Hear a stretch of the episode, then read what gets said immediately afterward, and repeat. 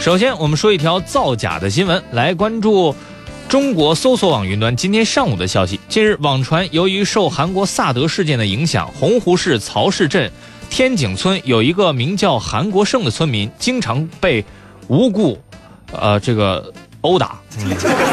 后来韩国胜实在受不了了，于是选择到派出所要求改名。经查，他们村没有这个人。据悉，该贴文所附的身份信息真实姓名为李某。而洪湖市没有姓名为韩国胜的人员，洪湖警方也没有收到过韩国胜要求改名的申请。三月十四号下午，湖北省洪湖市公安局官方微博艾特呃平安洪湖发布微博辟谣称，网传洪湖市民啊这个村民韩国胜被打要求改名一事是谣言，请广大群众不信谣不传谣。网友评论：一个名字能决定什么呢？一位网友声称自己向来一贫如洗，他叫中大奖。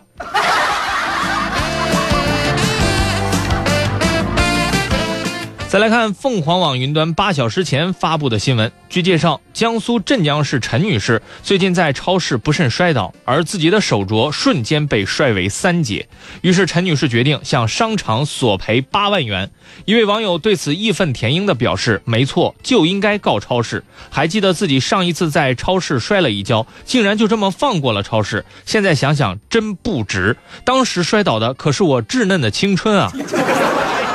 对此，陈女士称，因为手镯是六七年前旅游的时候买啊，花六万元买的，考虑升值空间，所以索赔八万元。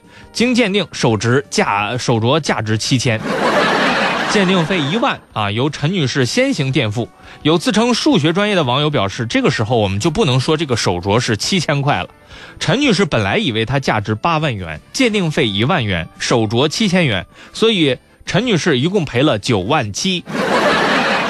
不过没有关系，还是会赔偿一些的。最终法院判决超市担责百分之七十五，并承担八千七百元的鉴定费。